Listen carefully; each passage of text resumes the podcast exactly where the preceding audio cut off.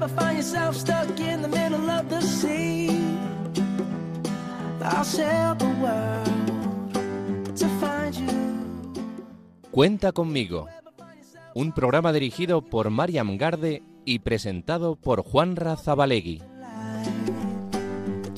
Muy buenas noches, queridos amigos de Radio María, una vez más con todos ustedes. Es un gusto en esta noche acompañarles como cada mes en este su programa Cuenta conmigo. Y en este tiempo especial de Cuaresma, ¿cómo no contar con el Señor que va cargando con nuestros pecados camino de la cruz, una cruz que acaba en resurrección? Y es así de bueno nuestro Señor, así es de bueno nuestro Cristo, que asume todo el pecado en su persona para que nosotros seamos felices en una eternidad que nos espera. Un Señor que nos quiere con locura y que cuenta con nosotros para derramar ese amor por todo el mundo.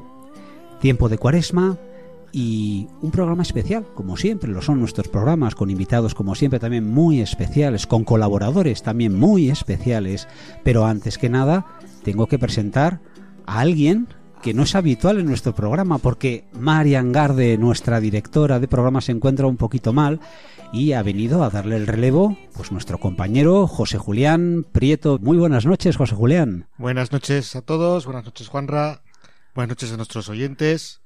Bueno, pues espero hacerlo bien, no tan bien como Marian, por supuesto. Hombre, hombre Marian tiene mucho nivel, ¿eh? el listón está muy alto. Entonces vamos a intentar hacerlo lo mejor posible y que no se note demasiado. Comenzamos entonces y, como siempre, ya lo saben ustedes, asidos a nuestro programa, comenzamos en manos del Señor rezando.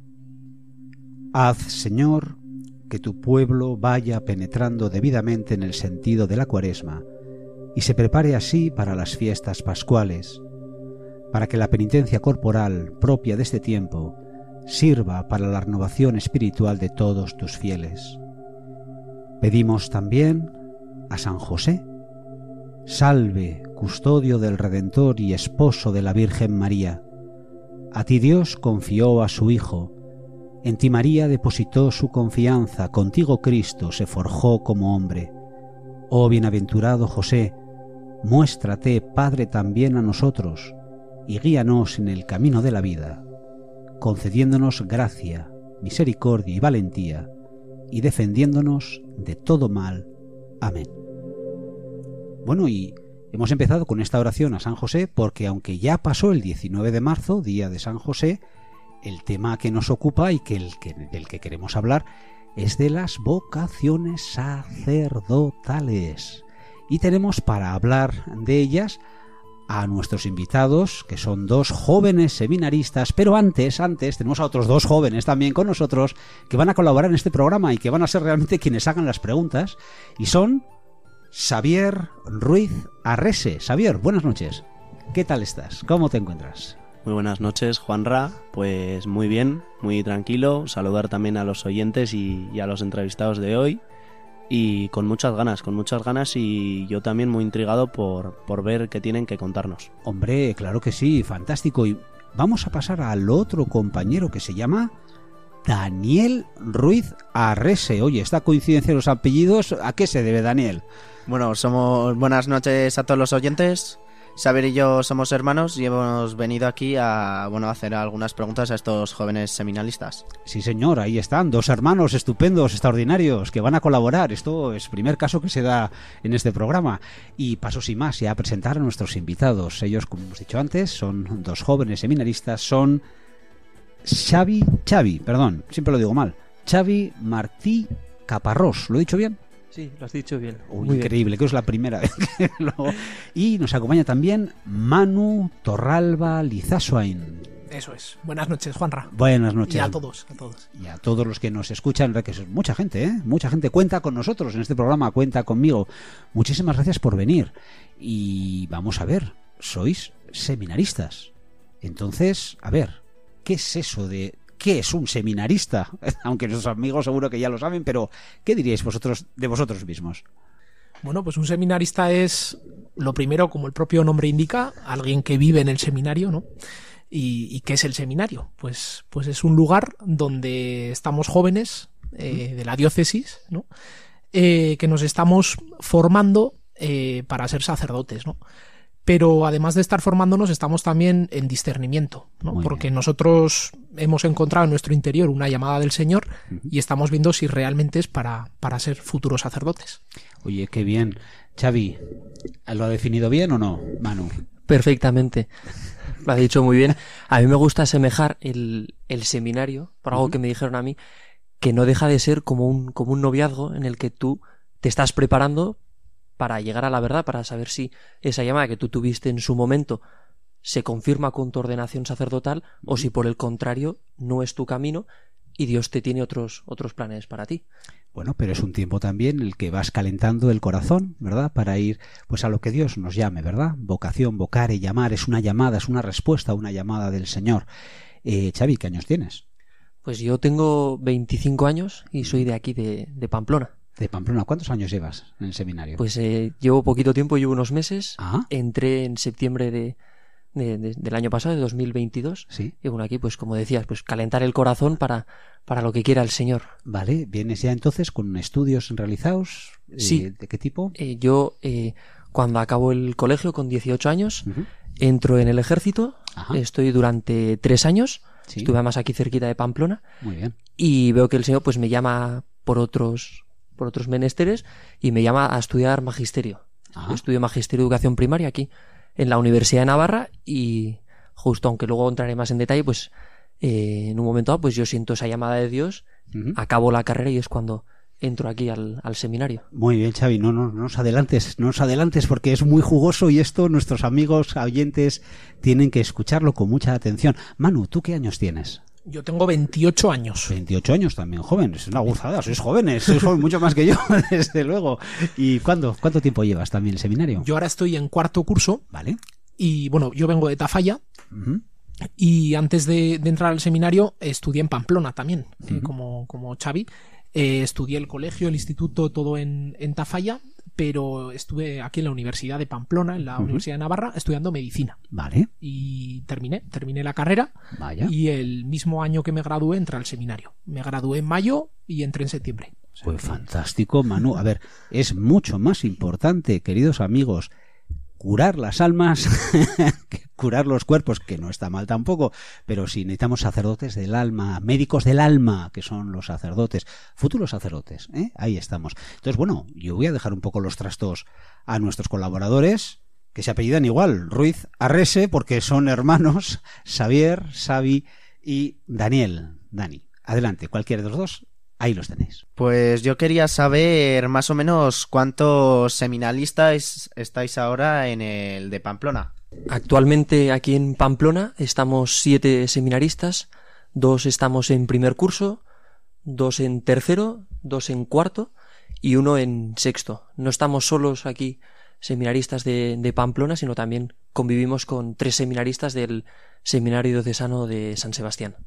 Bueno, además, eh, también hay un seminario Redentoris Mater, que es un seminario del camino neocatecumenal. Ellos son, se forman para ser sacerdotes misioneros, o sea, para tener, digamos, la disponibilidad de poder ir a cualquier parte del mundo, ¿no? Aunque en principio se quedan en la diócesis donde, donde se forman.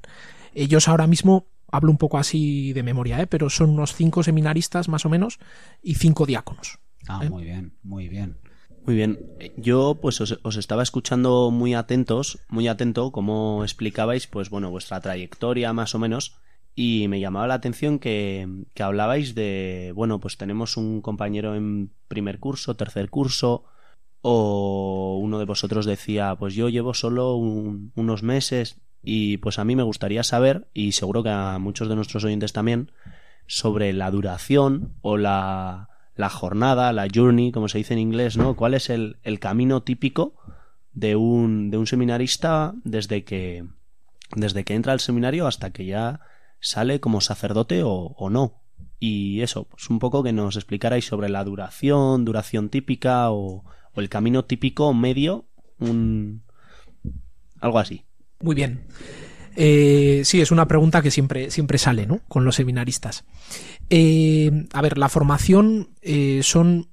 Se suele decir que se está seis años en el seminario, es lo, lo que ha venido siendo siempre, ¿no? Lo que pasa es que, que actualmente mm, el plan de estudios eh, va a ser de cinco años y después va a haber incluso dos años más, ¿no? O sea, que al final van a ser como un- unos siete años lo que tiene que estar el seminarista eh, dentro del seminario, ¿no? Eh, en esos años, mm, en cuanto a estudios, empieza eh, con la filosofía. ¿vale? Siempre es importante poner una, buena base, una cimentación eh, para la teología con la filosofía. además de filosofía, se estudian también lenguas clásicas, ¿no? el griego, el hebreo y el latín. ¿no? porque viene muy bien para, la Sagrada Escritura, ¿no? Y después ya se empieza con la teología. Son unos, eso, lo que, lo que decía, ¿no? Tres años de teología, antes eran cuatro, y después normalmente eh, el seminarista suele hacer una ampliación de estudios teológicos, ¿no? Hace como una licenciatura, se especializa en algo, en dogmática, en, Biblia, en moral, ¿no? Entonces eso, eso es un poco el, el resumen, ¿no?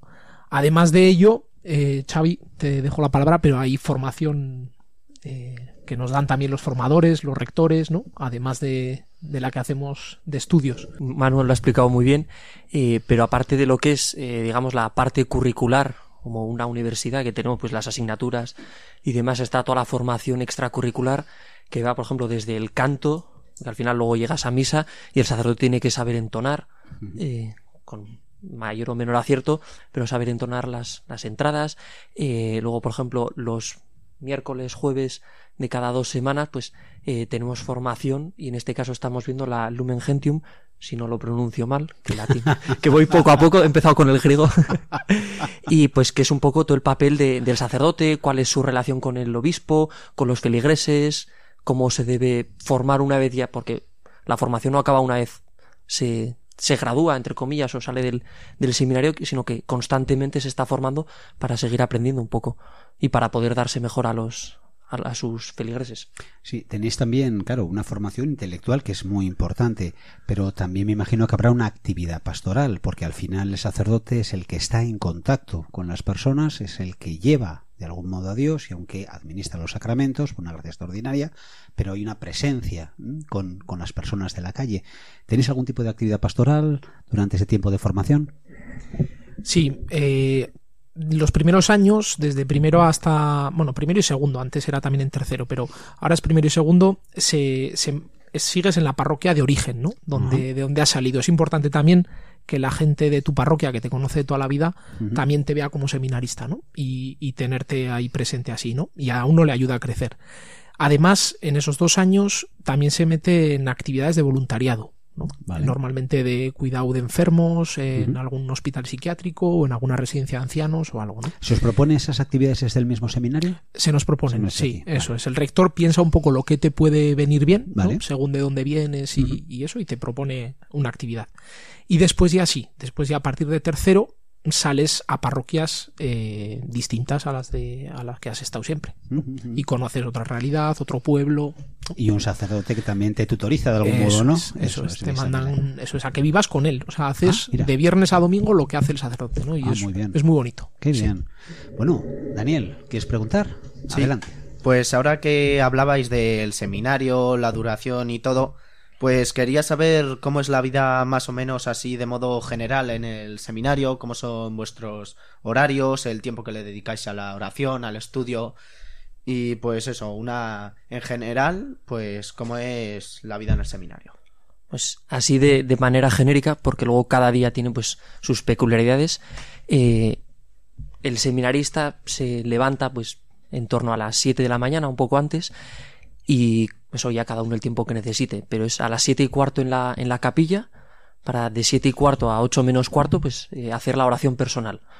Y luego de ocho menos cuarto a ocho y media, o cuando acabe, tenemos eh, misa con, con laudes, después nos vamos a, a desayunar, y luego ya hacia las nueve y cuarto empiezan las clases, que suelen ser hasta la una, dos. A las dos menos diez rezamos la, la hora intermedia y nos vamos a comer. Y luego, pues desde acabar de comer hasta las cuatro más o menos es tiempo como más libre que aprovechamos sobre todo para, para ir a hacer deporte. Nos asociamos a veces con, con los seminaristas del Redentoris Mater de San Sebastián para sacar partidos de fútbol y si no, pues sacamos a veces partidos de, de frontenis.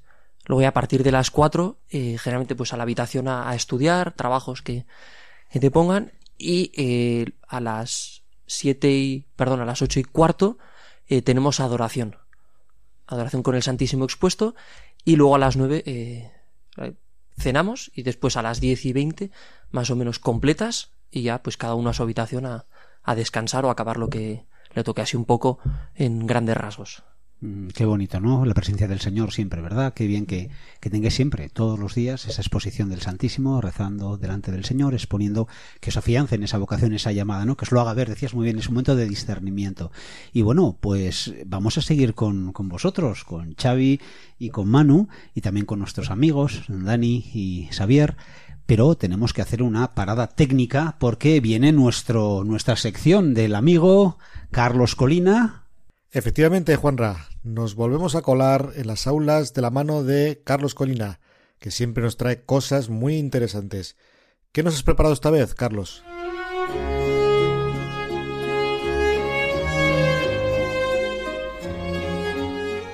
José Julián, Juanra, muy buenas noches. Hoy es verdad que no está nuestra compañera Marian, pero ella sí ha estado trabajando, y además duro, con unos cuantos alumnos y alumnas de sexto de primaria y primero de eso del Colegio Teresianas de Pamplona. Han construido una serie de torres, ahora nos contarán cómo, para participar en el tercer concurso nacional de estructuras que se ha celebrado recientemente en la Universidad Pública de Navarra. Escuchad. Bueno, yo quiero que me contéis en qué consistía el concurso en el que habéis participado. Bueno, pues era un concurso que consistía en hacer unas estructuras con espaguetis y el concurso consistía en que les ponían peso y la que más aguantase eh, y la que más, a- o sea, la que más aguantase el peso y el movimiento, porque era como una especie de seísmo, pues ganaba. Se podían utilizar entonces espaguetis y qué otra cosa para unir los espaguetis. Silicona caliente. Y nada más. No. ¿Y cuántas cajas de espaguetis o cuántos sobres de espaguetis habéis utilizado para hacer vuestra torre? Más o menos unos tres o así. Y tienen que ser espaguetis, no puede ser otra modalidad de pasta. Eh, no, tiene que ser espaguetis normales y corrientes. No pueden ser tallarines. Vale, ¿y cómo se os ocurrió el diseño de esa torre? A ver, ¿quién nos lo cuenta? Pues primero estábamos pensando en una cosa, pero conforme la vas haciendo, pues vas cambiando de idea y pues te sale como un poco sin querer. ¿Y qué os parecía que era lo más importante a la hora de construir esa, esa torre? ¿Qué es lo que más tuvisteis en cuenta? A ver. Eh, tuvimos mucho en cuenta las diagonales porque así eh, soportaba más la torre y aguantaba más al seísmo. Eh, pues un poco, pues eso es lo que ha dicho, las diagonales para que sujetase mejor y también pegar todo muy bien, no poner ahí muchísima silicona, pero pegarlo todo muy bien para que, porque si un espagueti se rompe ya se cae toda la torre. Y para los que no somos tan manitas como vosotras, ¿eh? ¿Cómo es eso de la silicona? ¿Cómo se unen los espaguetis con la silicona? A ver, explicándoslo para los que no sabemos. Eh, pues lo que teníamos que hacer al principio cogíamos a veces la pistola y poníamos, pero así nos quemábamos más fácilmente y lo que hacíamos era poner un, un poco de silicona en un espagueti aparte y eh, donde estaba la torre, a- por ejemplo, si ibas a poner una diagonal, ahí donde lo quieres pegar ponías esa punta de silicona. Bueno, han sido días y horas de trabajo. ¿Cómo os sentisteis cuando de repente decís, ya está, hemos terminado la torre? Por una parte contenta y por la otra un poco como triste porque me había gustado esta experiencia de estar también algún día eh, alguna clase saltándonos, pero eh, también pues me había gustado esta experiencia y trabajar en equipo, y, pero también eh, también estaba como relajada porque ostras ya era me ha costado nos ha costado muchísimo y bueno pues ya está ya hemos llegado. ¿Y ha habido buena coordinación entre el grupo? ¿Ha habido algún momento de, uy, nos hemos enfadado porque has puesto donde no querías poner? ¿Eh? ¿Ha habido algún momento así de tensión o ha, ido todo muy bien? A ver. Ha ido bien, sí que hay alguna vez que hemos tenido pues alguna pequeña pe- discusión, pero o sea, no discusión, sino que eh, le- a veces, por ejemplo, yo le digo a alguna compañera, ay no, que esto no iba aquí, pero no pasa nada, da igual, lo dejas así y ya lo cambiaremos. Pero... Muy bien, pues muchas gracias. Y ya a las últimas. Bueno, contadme, ¿cómo ha sido el diseño de, de vuestra torre? ¿Qué es lo que pensasteis que teníais que hacer para que soportase el mayor peso posible? Bueno, pues lo- nosotras el diseño que hicimos fue hacer, eh, bueno, en vez de hacer eh, los tres cuerpos que hacía todo el mundo y después eh, juntarlos con diagonales y todo eso, nosotros lo que hicimos fue una columna que fuera desde la base hasta arriba del todo y así que mm, luego pusimos diagonales con unas paredes y yo creo que resistía un poco más. Y una vez que visteis que la torre funcionaba bien, ¿cómo fue luego el concurso? ¿Qué es lo que luego hacían los, los jurados del concurso para ver si estaba bien hecha la torre o no? Pues le ponían peso encima, o sea, la ponían en una mesa que la sometía a algo que simulaba un seísmo. Entonces le iban poniendo peso y conforme más eh, tiempo pasaba, más rápido se movía la mesa y si soportaba un minuto con ese peso, le ponían más, hasta que se rompieran todas y la que más hubiera aguantado. ¿Y cuánto peso soportó vuestra torre? Más o menos, ¿os acordáis? Un kilo. ¿Cómo se llamaba vuestra torre? La Torre Tauros. ¿Y cómo fue la idea de construir esa torre, darle esa forma? A ver, explicadnos. Eh, pues queríamos hacer un diseño sencillo porque como es el primer año, pues no queríamos complicarnos mucho. Y pues fuimos añadiendo cosas y pues salió. ¿Y aguantó o no aguantó? Mm, No mucho. No mucho cuánto es, a ver, a ver, cuéntanos. Creo que cinco segundos, algo así. ¿Cómo se llamaba vuestra torre? La torre de Pisa. ¿Y estaba inspirada en la torre de Pisa? ¿Estaba inclinada como la torre de Pisa o por qué le pusisteis ese nombre? Eh, sí, eh, al final se inclinó un poco la parte de arriba y pues por eso elegimos ese nombre. ¿Y por qué se inclinó? ¿Detectasteis cuál era, eh, bueno, no sé si el fallo, porque la torre de Pisa hoy está inclinada y es más famosa por eso? Pues lo que pasó es que no medimos bien al final eh, los espaguetis y entonces pues se quedó un poco inclinada. Al jurado también valoró el premio al diseño, porque claro, una torre inclinada, ¿eh? eso, me imagino que no habría muchas inclinadas. Eh, yo creo que fue la única que estaba inclinada y no sé si les pareció original o no, pero yo creo que mm, la habrían valorado.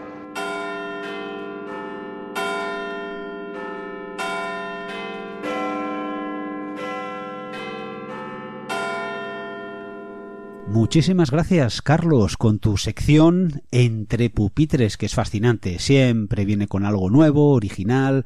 Es increíble, Carlos Colina, y nuestros alumnos también colaboradores que lo hacen pues fantásticamente bien. Y recordar además a nuestros oyentes que pueden volver a escuchar esta sección y todas las secciones, el programa completo, por supuesto, en la página web de Radio María, www.radiomaria.es, en su sección de podcast. También puede ser escuchado en otras plataformas de podcast, como por ejemplo Spotify o Apple Podcast. Y mientras estaba desarrollándose esta sección, aquí había un pequeño debate. Manu, Xavi, ¿qué es lo que ha ocurrido? Sí, no, que antes comentando un poco la, la formación cuando nos has preguntado, eh, yo he dicho la que nos están explicando el documento la Lumen Gentium, pero es la Presbyterorum Ordinis, que es la que desarrolla todo el tema del, del presbítero, pues Mm. la relación que tiene con la sociedad y Sí, demás. Sí, sí, ah, muy bien, muy bien la puntualización. Para bien, qué buena formación reciben nuestros seminaristas, qué maravilla. Pero claro, los nervios del directo es que juegan estas malas pasadas, estas horas de la noche. Manu, ¿verdad? Es así, es así. Pero bueno, para que vean los profesores que el Concilio Vaticano II lo, lo manejamos. Lo tienen lo bien. manejamos. Yo creo que os va a entrar en el examen. A entrar. Pues nada, buenos, muy bien, muy buenos seminaristas, muy buena formación. Y estamos aquí, repetimos, con, con sí, con estos dos seminaristas que son eh, Xavi Martí Caparrós y con Manu Torralba Lizasoain. Y también estamos con nuestros colaboradores, Daniel Ruiz Arrese y Xavier Ruiz Arrese, que son que nos están ayudando con sus preguntas a descubrir este mundo del seminarista, de esa persona que hace una llamada muy especial del Señor a seguirle, a dejarlo todo y a seguirle para el sacerdocio, aunque como bien ha dicho antes Manu, estamos también en un periodo de discernimiento, pero qué bonito afianzar una vocación y decirle que sí al Señor, dándole todo el corazón, toda la vida. Xavier, ¿qué quieres preguntar?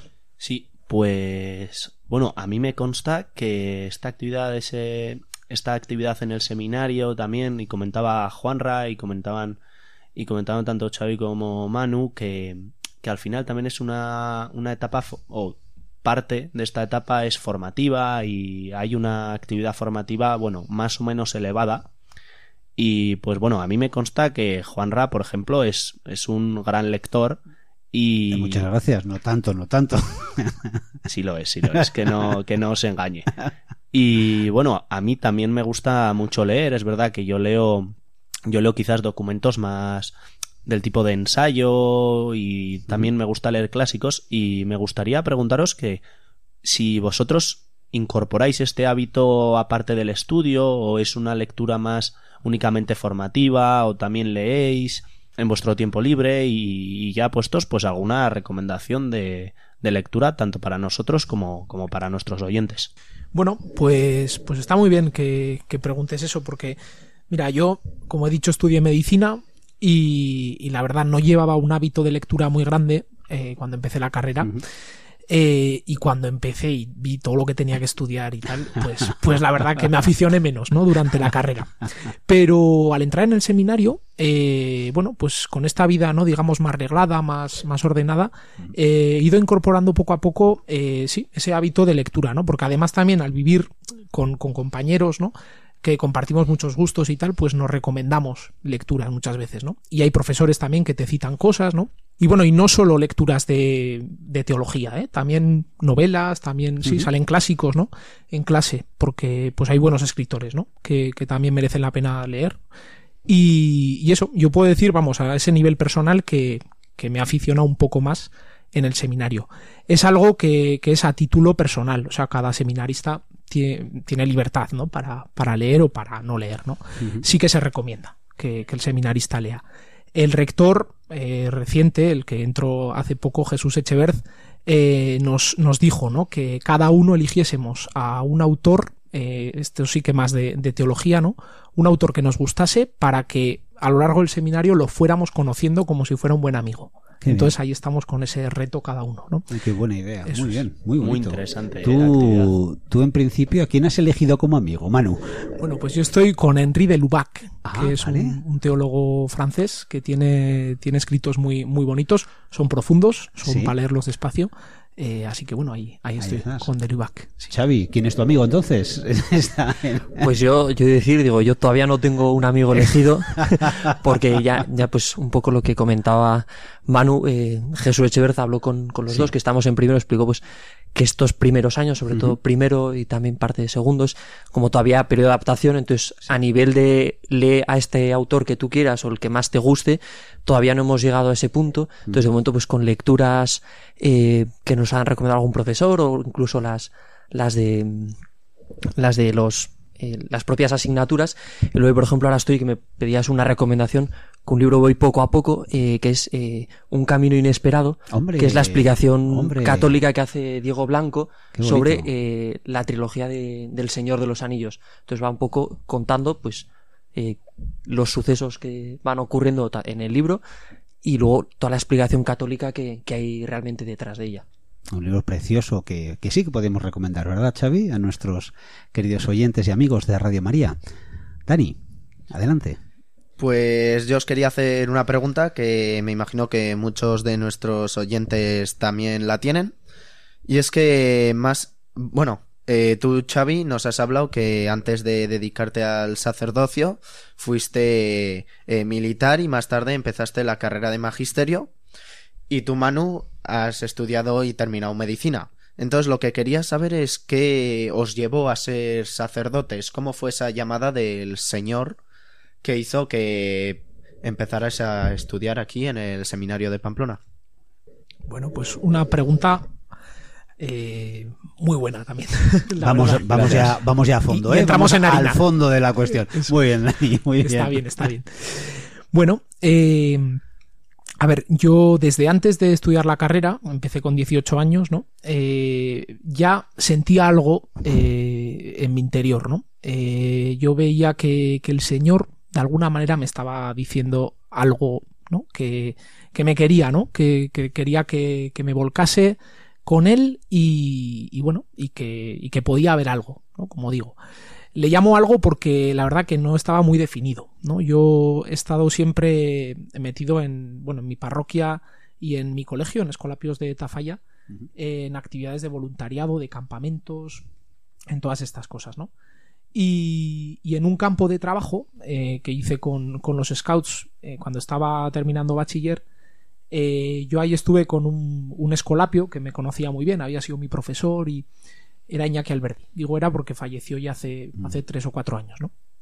Y, y entonces, bueno, él que me conocía también, una noche me, me hizo la pregunta, ¿no? La pregunta que, que tanto, pues, tanto cuentan tantos sacerdotes que ahora ya conozco que dicen que alguna vez, pues, alguien se la hizo, ¿no? Y es, ¿tú has pensado alguna vez en ser sacerdote?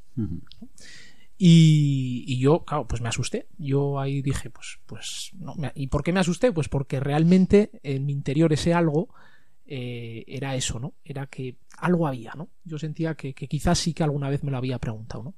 Pero bueno, eh, la medicina me gustaba mucho. Yo ya había hecho el examen previo para entrar aquí en la Universidad de Navarra. Y, entonces dije, bueno, pues yo voy para adelante, ¿no? Yo voy para adelante con la medicina. Es algo que lo cojo con mucha ilusión y, y ya está, ¿no? Entonces eh, empecé la carrera y la verdad que es, eh, bueno, pues esa pregunta, aunque estaba en mi interior y yo seguía volcado en todas esas actividades de, de campamentos, de parroquia, de, eh, estaba como más acallada, ¿no? Porque yo ya tenía, tenía como mi camino parecía dibujado, ¿no? Pero eh, el Señor, pues, pues sigue, sigue llamando a la puerta, ¿no? Y, bueno, y al final también es verdad que si, o sea, el Señor se sirve de todo, ¿no? Y entonces te va por el camino que tú vas recorriendo, él se sigue haciendo el encontradizo, ¿no? Y, y siempre te lleva a la delantera, ¿no? O sea, parece que tú estás recorriendo la vida, pero él es el que, el que está por delante tuya, ¿no? Y entonces durante la carrera, pues me hizo, me hizo ver eh, el Señor también, acompañado por el párroco de, que estaba en ese momento en, mi pueblo y eso, pues que tenía que, que ahondar un poco en esa pregunta, ¿no? Y que si la tenía ahí dentro había que, había que profundizar. Y fue al final de la carrera, en quinto, sexto, cuando ya decidí, pues venga, entrar a fondo y, y ver lo que era aquello, ¿no?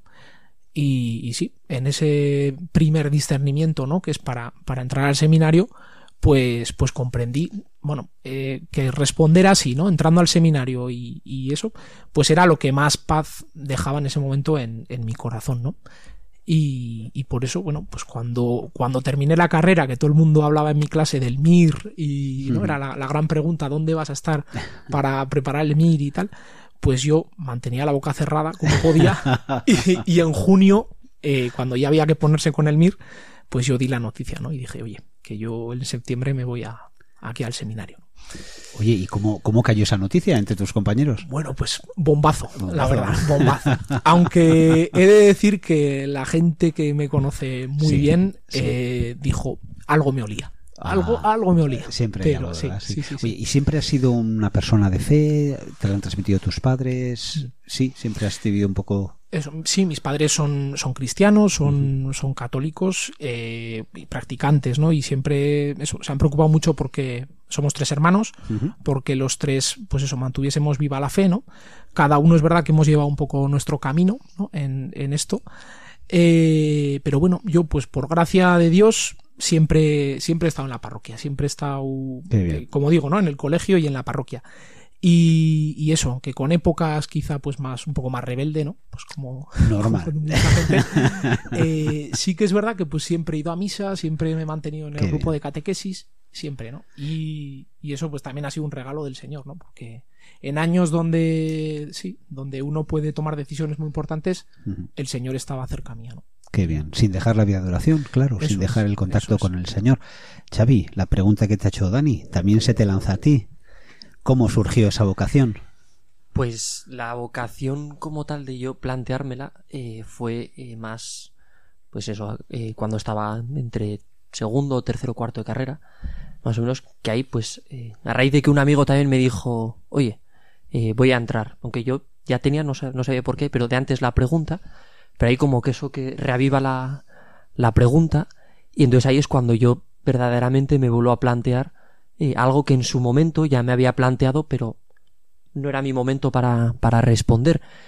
Y en ese momento, eh, pues yo empiezo a, a rezar. Eh, claro, yo, pues como decía Manu, pues yo había tenido mis más y mis menos con la fe. Entonces, bueno, pues en ese momento, gracias a Dios, pues estaba más cerca de- del Señor. Y pues yo, claro, toda esta inquietud, todo esto que me, que me surge, tuve la suerte de contar con un buen director espiritual que yo eh, le fui planteando, pero como decía Manu, el Señor ya va por delante. Mm. Este sacerdote ya intuía, veía en mí cuál era la posible respuesta que yo iba a dar, pero él nunca me forzó ni me ni me dijo, Xavi, tú tienes que estar aquí, no, o sea, sino que pues de manera muy muy pausada, muy dócil, pues me fue acompañando en el camino Qué bien. y cuando yo parecía que estaba ahí, ahí a punto de de dar ese paso, estaba como con esa incertidumbre, a mí no me lanzaron la pregunta, de hecho es lo que estaba buscando, es que a mí me dejó un libro que se titula ¿Has pensado en ser sacerdote? Entonces yo dije, pues Una forma diferente de preguntar, ¿no? Más civilina. Sí, todo esto se dio en el momento en el que pues yo finalmente veo Sí. eh, que el Señor por donde me está llamando fue en el pues un verano en el que pues yo voy a casa de, de ese sacerdote, Sí. necesitaba descansar unos días de- del semestre y ahí es cuando me deja este libro.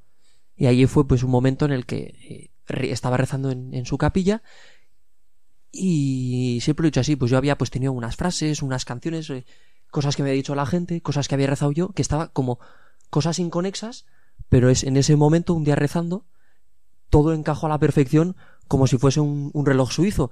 Y ahí es el momento en el que entiendes y dices, vale, Señor, me estás llamando a esto. A partir de ese momento, pues yo, eh, pues esa incertidumbre de, jo, es que suelto todo en este mundo para, para lanzarme a tus brazos.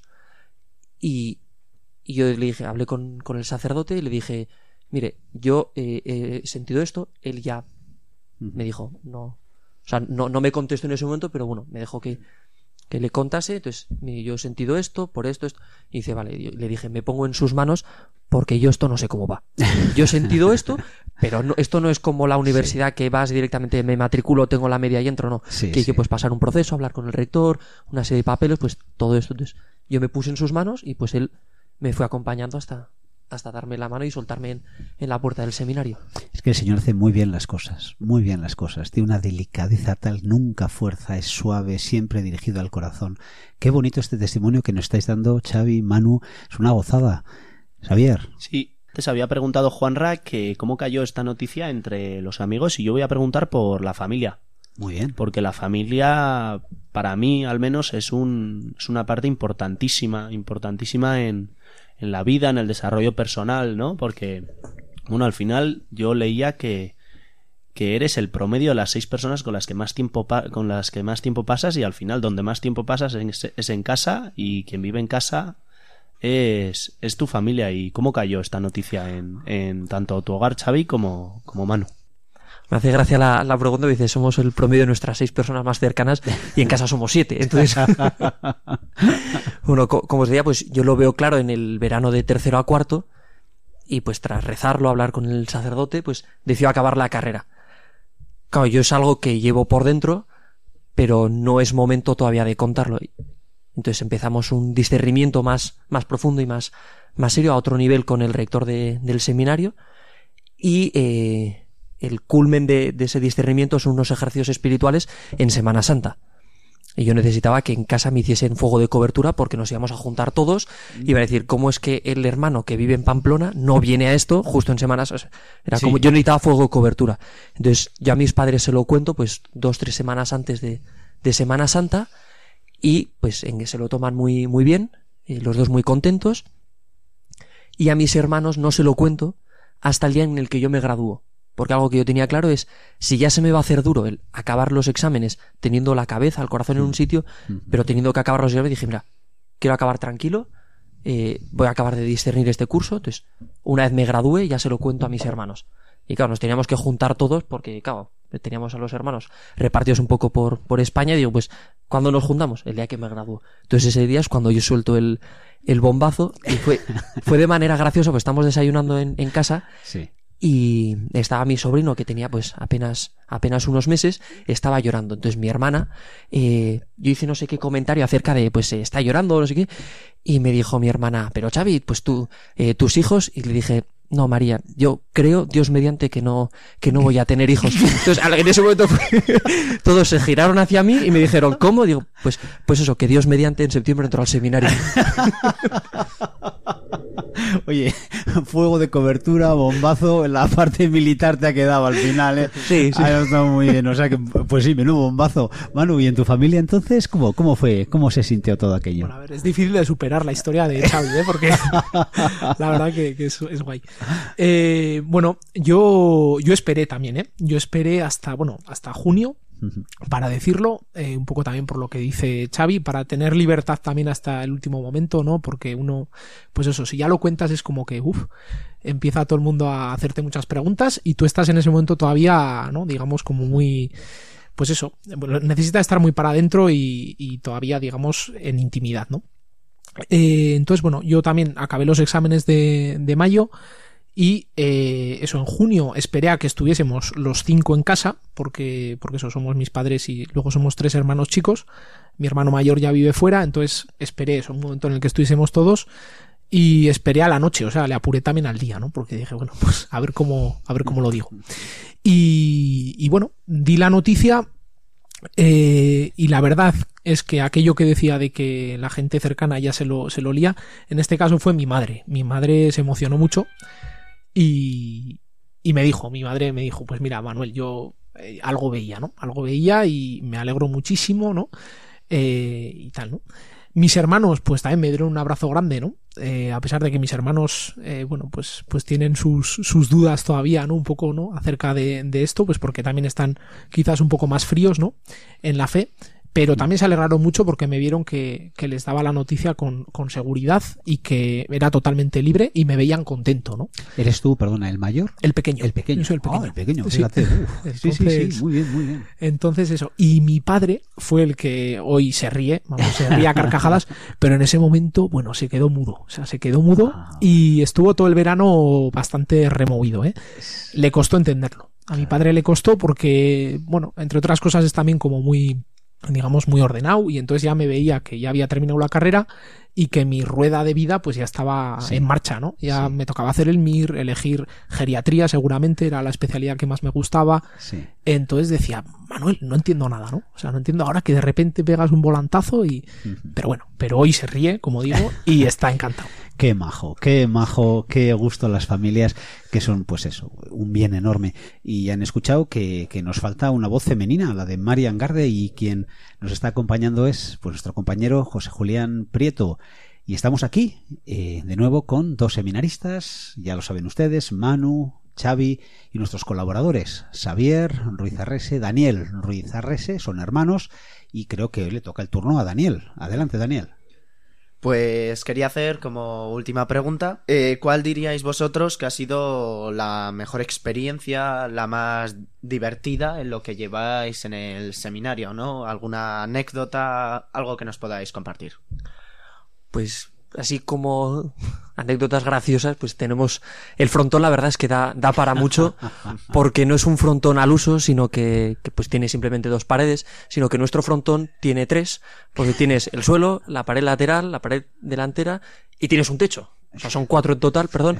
Y no solo eso, sino que aparte tienes vigas transversales en la parte de arriba, que cuando tratas de jugar hacia atrás, pues más de una por bruto, le pegas arriba. Y aparte ya para sumarle mayor dificultad, tienes columnas en el lateral.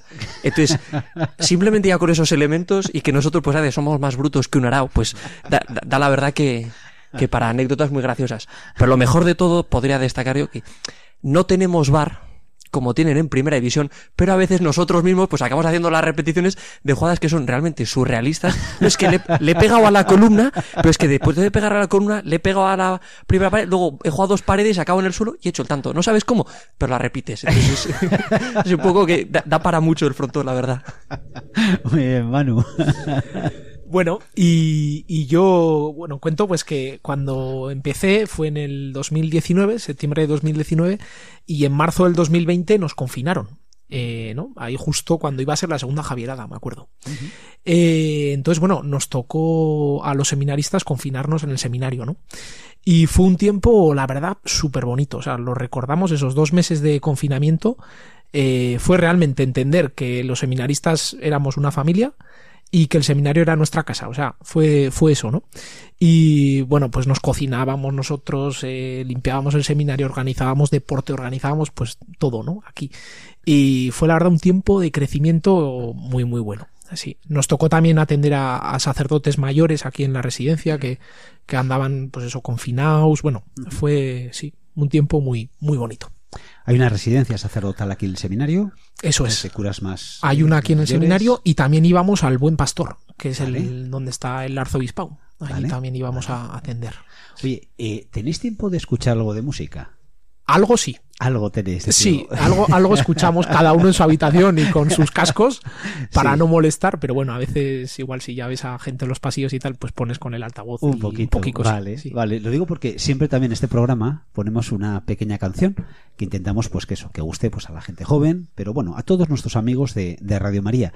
Y como estamos con seminaristas y estamos hablando de la vocación, que menos que menos que hablar de San José, San José patrono de la Iglesia, San José patrono de las vocaciones, el hombre que en principio parece que no está, pero es que está en todo y más vale, bendito San José, cariño enorme que tendré que rezarle pues con todo el corazón a San José, que esposo de la Virgen, Padre de Jesús, Padre aquí en la tierra, y Padre del cielo también, cómo nos comprende a los padres de familia y cómo nos comprende también, porque vosotros también sois padres, sois padres de muchas almas y os estáis formando para eso, para ser padres de muchas almas. Y quería proponer una canción, queridos amigos, para que en estos momentos de la noche nos invite a la oración, a que pidamos por estos seminaristas para que lleguen a ser sacerdotes, para que el Señor actúe a través de ellos y puedan perdonar los pecados, traer al Señor en la Eucaristía tantos y tantos bienes que nos trae el sacerdocio, el orden sacerdotal. Y quiero que escuchen ustedes esta canción, que es un himno a San José del grupo, si lo digo bien, Canto Católico. Escuchamos.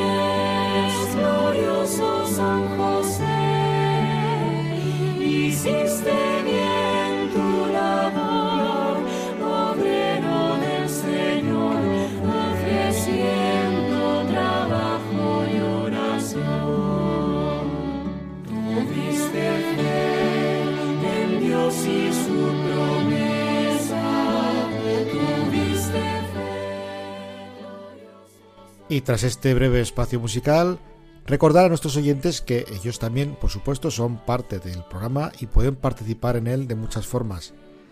Si sois alumnos y queréis participar preguntando, como han estado hoy aquí Xavier y Daniel, o si sois profesores y tenéis alguna actividad, alguna experiencia, algo que queréis compartir en este programa, podéis poneros en contacto con nosotros en el correo cuenta conmigo arroba radiomaria.es.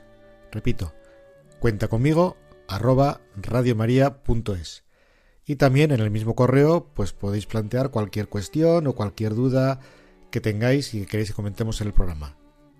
Pues muchas gracias José Julián y vamos a ir cerrando desgraciadamente el programa, pero no me resisto a haceros una pregunta. Eh, ¿Qué le diríais a los jóvenes?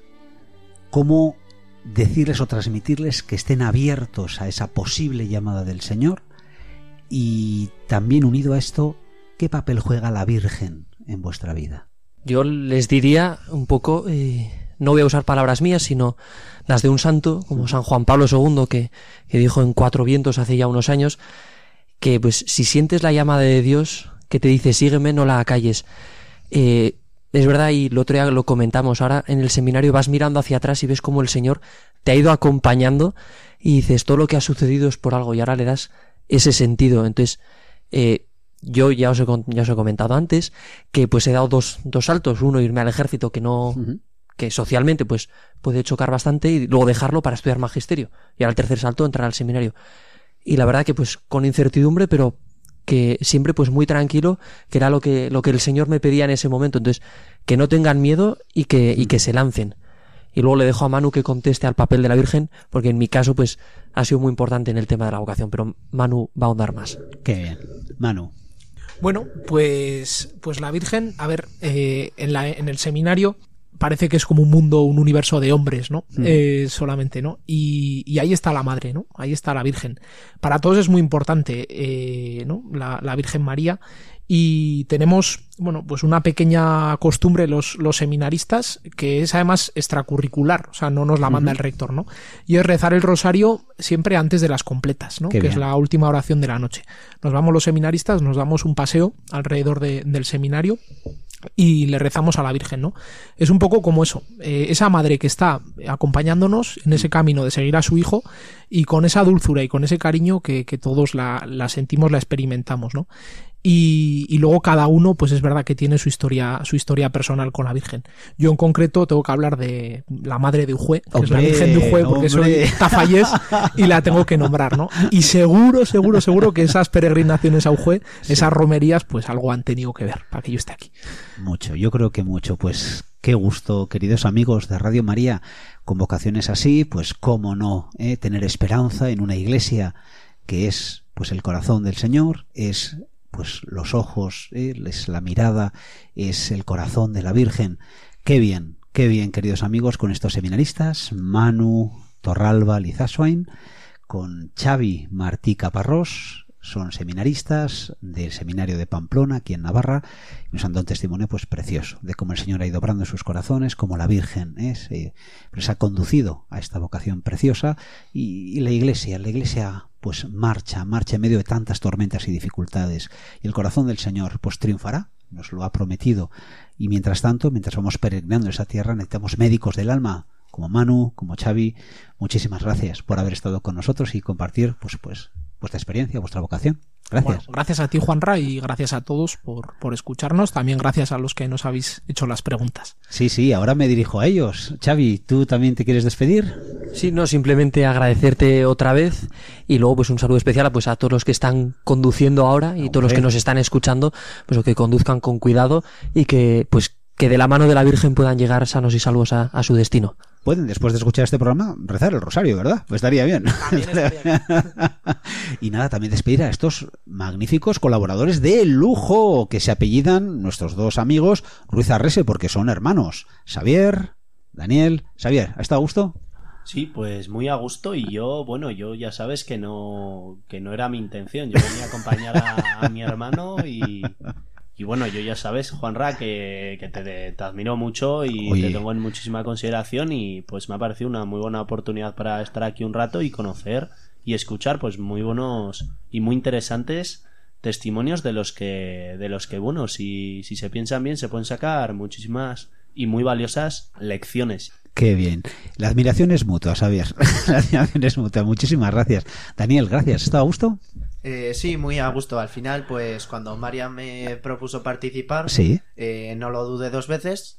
Y, y qué voy a decir, aquí estamos, ¿no? pues un recuerdo a Marian, que seguramente pues le habrá dado pena no haber podido estar aquí, pero hemos contado con nuestro amigo José Julián Prieto. José Julián, ¿qué tal la experiencia en las ondas de la radio?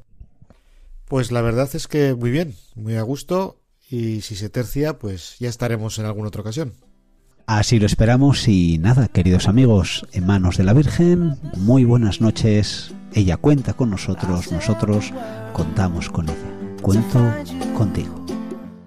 Han escuchado Cuenta conmigo, dirigido por Mariam Garde y presentado por Juan Razabalegui.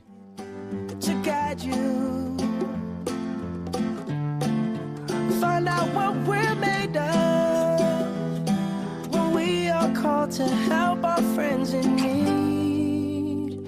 You can count on me like one, two, three, I'll be there. And I know when I need it, I can count on you like four, three, two, and you'll be there. Cause that's what friends are supposed to do.